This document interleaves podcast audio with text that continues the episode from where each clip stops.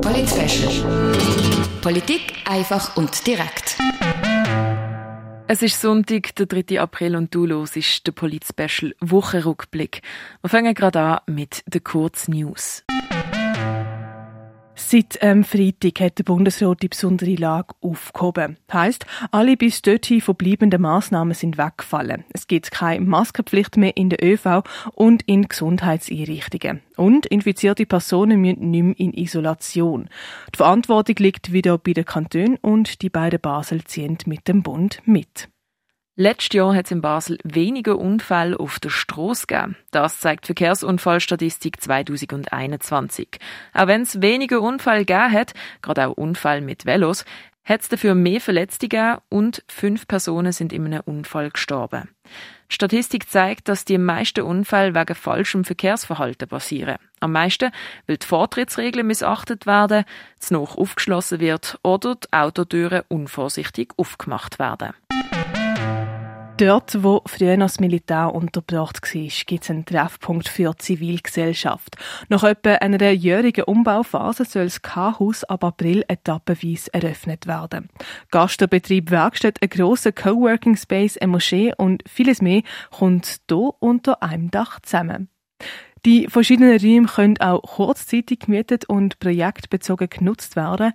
Insgesamt gibt es fünf Veranstaltungsräume, darunter sogenannte Forum für Lesungen, Tagungen oder Podiumsdiskussionen oder einen grossen Saal, wo Konzerte können stattfinden Weiter gibt es auch einen grossen Coworking Space, das im dritten Stock vom Haus.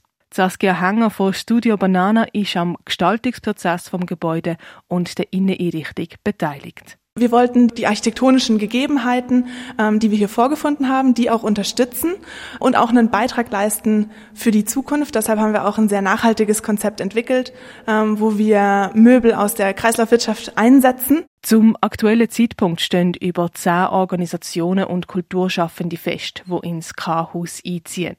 Das sind unter anderem das Polyphon Festival Basel, der Resort Schweiz oder die Moschee.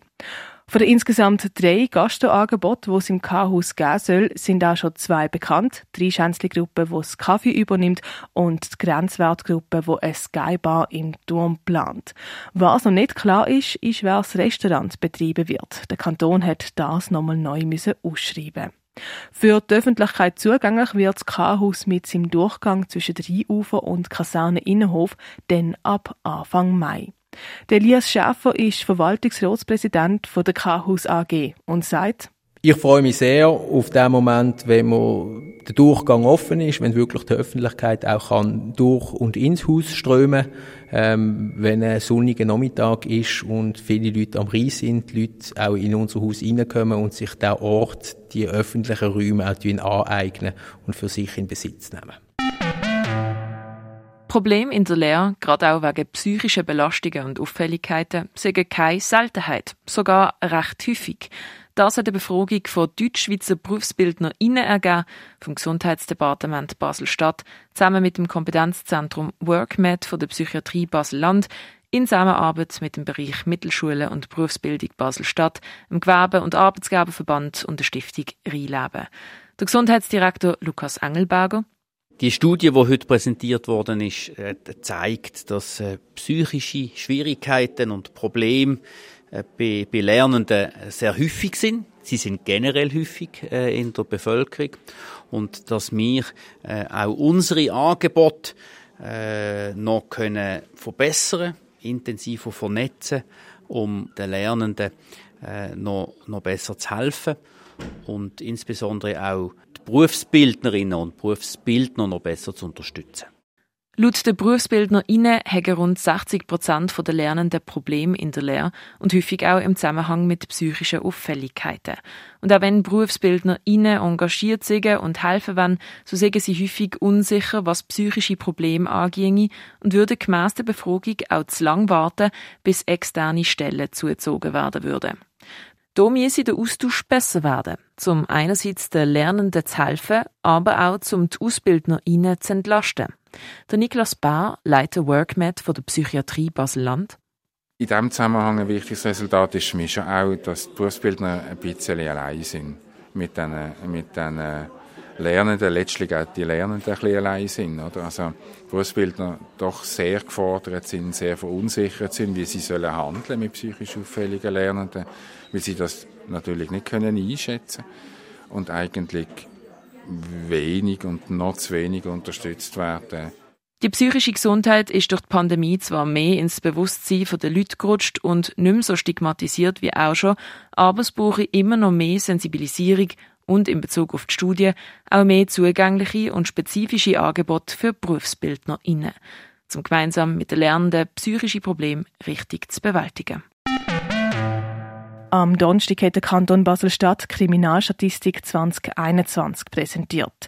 Die Kriminalitätslage, die sei in den letzten Jahren sehr stabil geblieben, sagt Hans Ammann, Leiter Kriminalpolizei Basel-Stadt. Insgesamt sind im Jahr 2021 7 Prozent mehr Anzeigen erstattet worden als im 2020.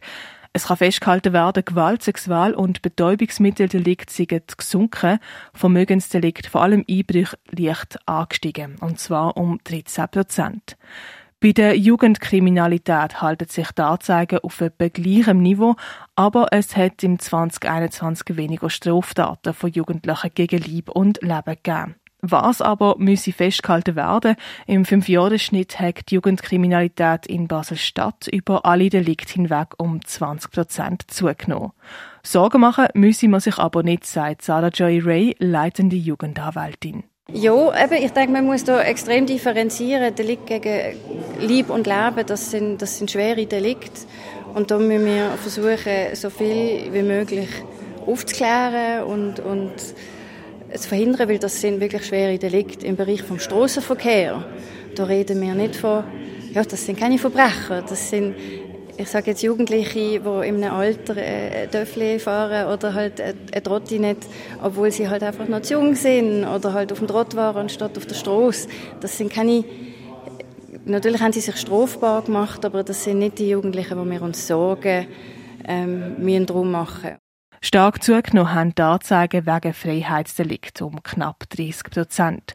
Die Anzeigen wegen Sexualdelikt haben dagegen um 20 Prozent abgenommen.